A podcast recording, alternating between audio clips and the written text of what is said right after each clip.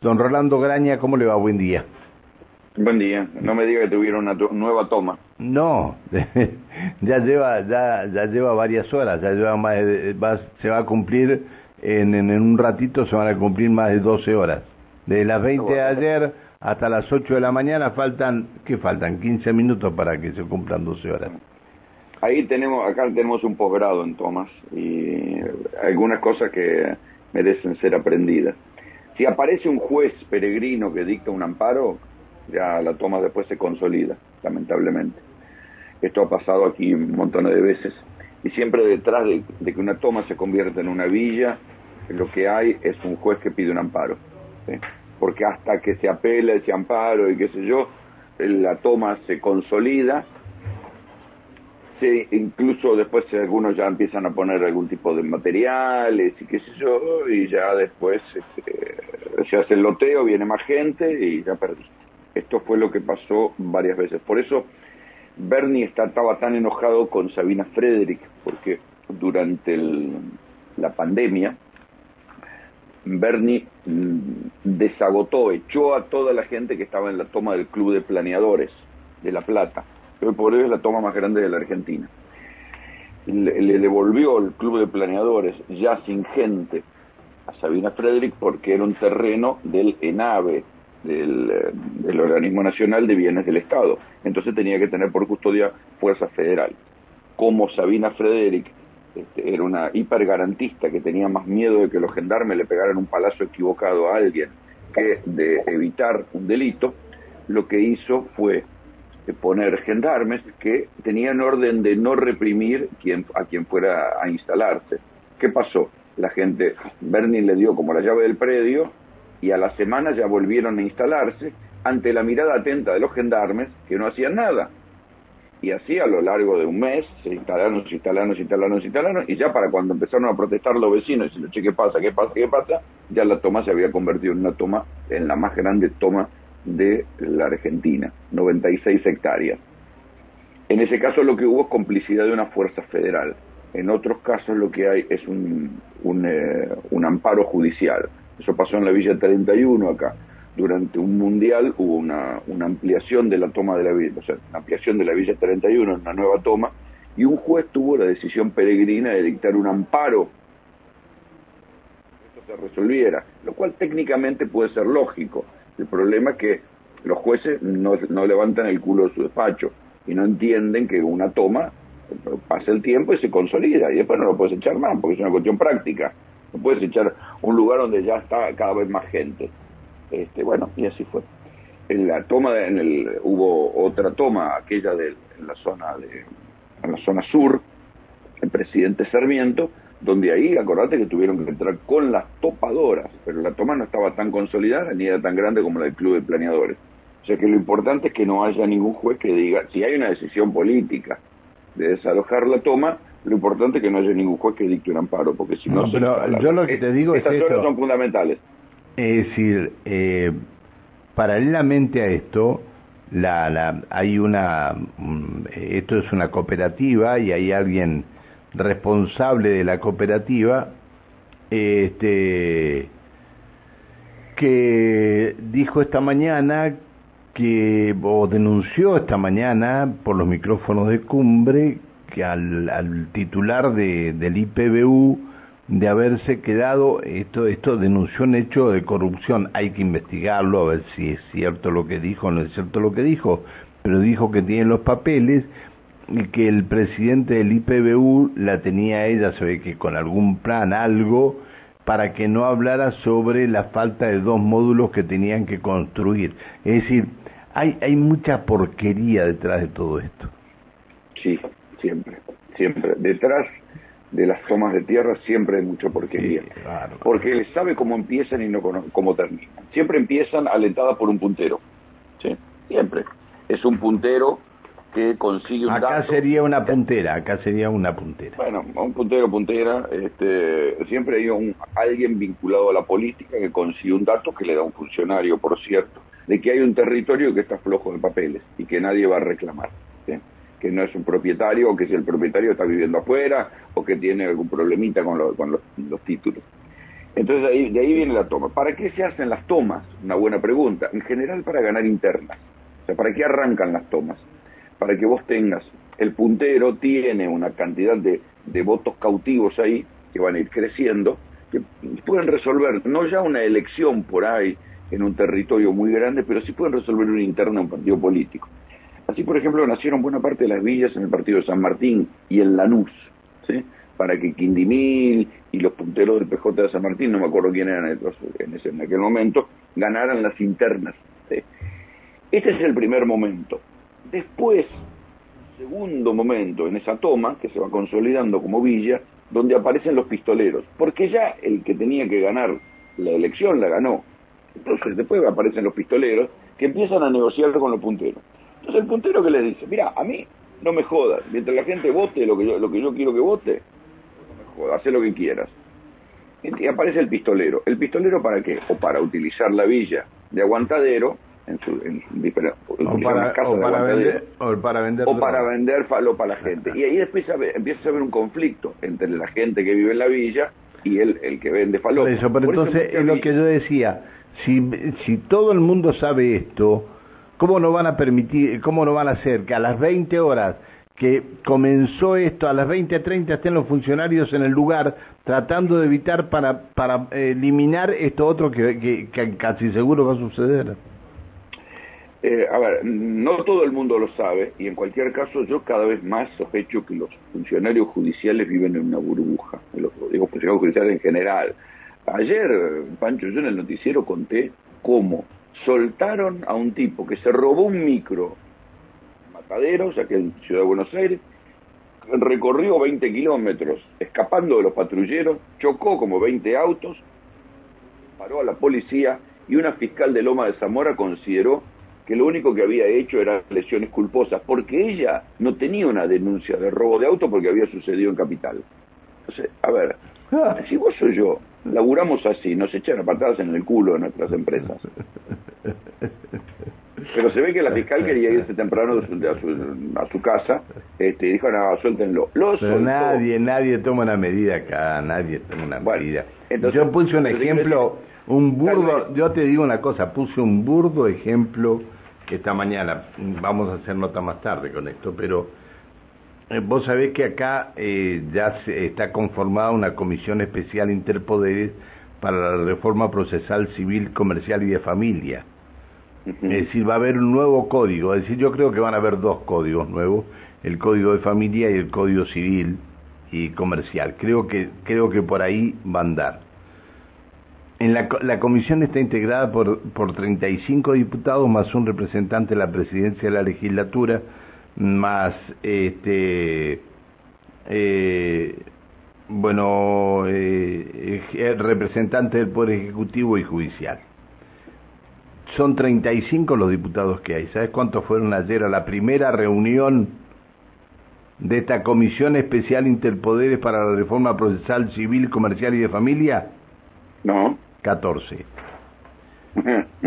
está muy interesado. Me llama la, me, me, llama por yo lo lamento por por este quien preside la comisión es un, conocido profesional médico y muy trabajador pero hay gente que bueno pero después lo vamos a hablar. Che eh, tengo estoy, estoy preocupado por esto la Dirección Provincial de Estadística y Censo de Neuquén informó que la inflación de la provincia llegó al 5,52% en mayo y acumuló 59,57 en lo que va del año. Me parece que te estamos ganando. Eh, mira, no sé, porque la general está en el 60%. Ah, me ganaste entonces. ¿Cuánto te dije cuánto te dije que iba a ser la inflación? 5.50, 5.20, 5.50. 5.1, ¿viste? Pero hay un dato patagónico que te quiero contar, que aparece publicado. Eh, en, la Secretaría de Comercio, viste que los supermercados tienen la obligación de enviar listas de ventas al público. Sí. Entonces alguien dijo, che, este señor, este Federico Brown, el que hizo el chiste en, la, en reunión de la AEA, e dijo que remarcaban precio todos los días. A ver, vamos a analizar los números de la anónima. Entonces descubrí, analizaron los números de la anónima y descubrieron que en lo que va del año eh, sacaron los alimentos frescos porque pueden ser, ¿viste? tienen mucha diferencia de precios, se concentraron en los alimentos eh, secos y vieron que en lo que va del año la anónima aumentó cinco puntos más que su competencia directa en la Patagonia que es Carrefour. Cinco puntos más. Lo, había dicho, lo había dicho Brown esto. El dijo remarcamos todos los días y ahora se comprueba que no sé si remarcarán todos los días y si habrá sido un chiste. El dato duro es que en lo que va del año la anónima aumentó cinco puntos más que Carrefour.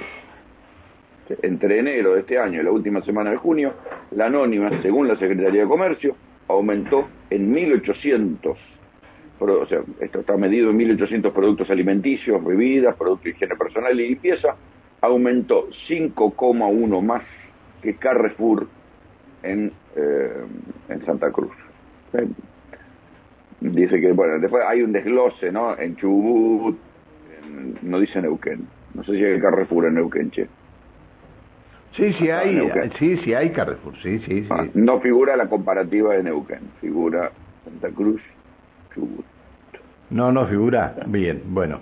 No, no, sí, Pero está. habría que... está, está, está. Pero, pero este es un, un dato, digo, como para que eh, chiste o no chiste, cada, cada uno que interprete lo que le parezca, el dato real de la Secretaría de Comercio es este. En Santa Cruz y Chubut, el alza fue de 5 puntos más que eh, Carrefour, que es ahí donde se puede medir la competencia.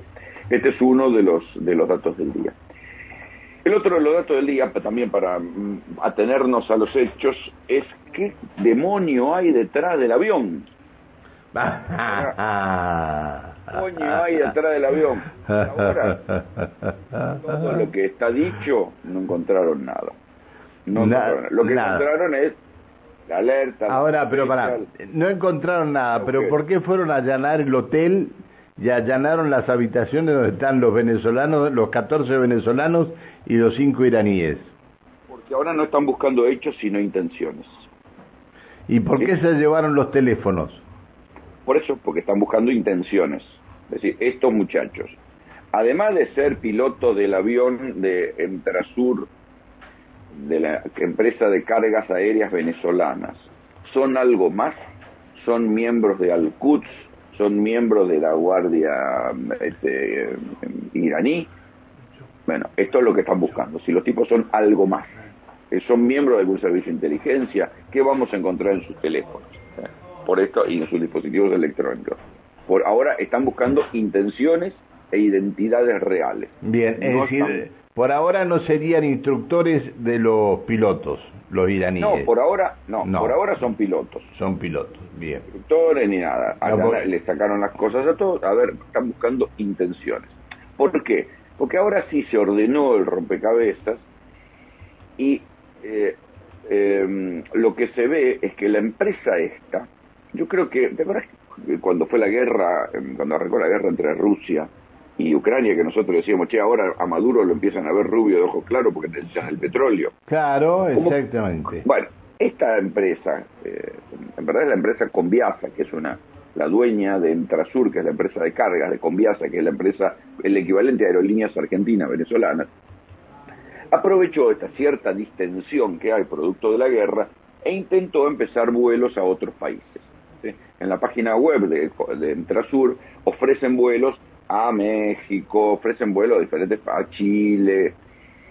Pero ¿qué pasa? Es una empresa que sigue de los, desde los tiempos de Trump sancionada y no puede, eh, es común que cuando depende del aeropuerto que vaya, en algunos países no le vendan combustible. Por eso es una empresa que hace ponerle vuelos este, a Irán, a Rusia, a países que tienen este, buenas relaciones con Venezuela. Irán, Rusia y aliados del chavismo, los destinos más frecuentes del misterioso avión venezolano que aterrizó en Ezeiza. Me acaban de mandar este título en estos momentos. Pero, pero, ¿qué pasa? La empresa en su página aérea anuncia que también hace vuelos a México, a Chile, etcétera, etcétera. La verdad es que ya había habido un vuelo donde esa misma empresa vino a Paraguay y cargó cigarrillos y los llevó a Aruba. ¿Quién? El, detalle interesante que los cigarrillos que cargó eran de la empresa del presidente paraguayo, de Cartés. Esa fue la única vez que hizo un vuelo a Paraguay. A partir de ahí no voló más a Paraguay. Y fue Paraguay el país que alertó a la Argentina sobre este avión. Pero tampoco Paraguay tiene ninguna acusación concreta, solo que le llamó la atención que hubiera tripulantes iraníes. Cuando ahora se sabe también el derrotero del avión. El avión vino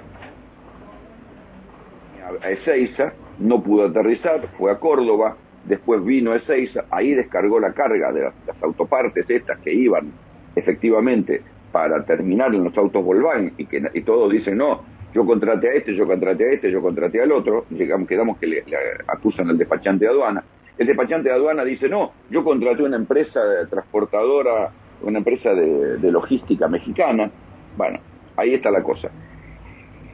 Cuando eh, los tipos dicen, no, tenemos la, no podemos volver porque la tripulación tiene las horas vencidas y tiene que descansar. O sea, se comportaron como una tripulación real de eh, aviación. Y ahí empezó el quilombo porque después nadie le quiso vender nafta. O sea, había, ya había llegado la alerta y nadie le quiso vender más nafta. Y ahí arrancó el quilombo. O sea, hechos contra el avión no encontraron nada porque ya todos analizaron ida y vuelta que había dentro del avión, no encontraron nada, no bajó nada en ningún lado, no bajó nada en no, bajó, no había bajado, perdón, pero no había bajado las autopartes estas para los asientos para Volkswagen. Sí, sí, pero no bajó nada raro, digo, aparte de eso no ah. bajó nada raro, todo era carga oficial. Y la carga que quedó en el avión, que no se sabe bien qué es, la analizaron todos los que la tuvieron que analizar y ninguno encontró nada.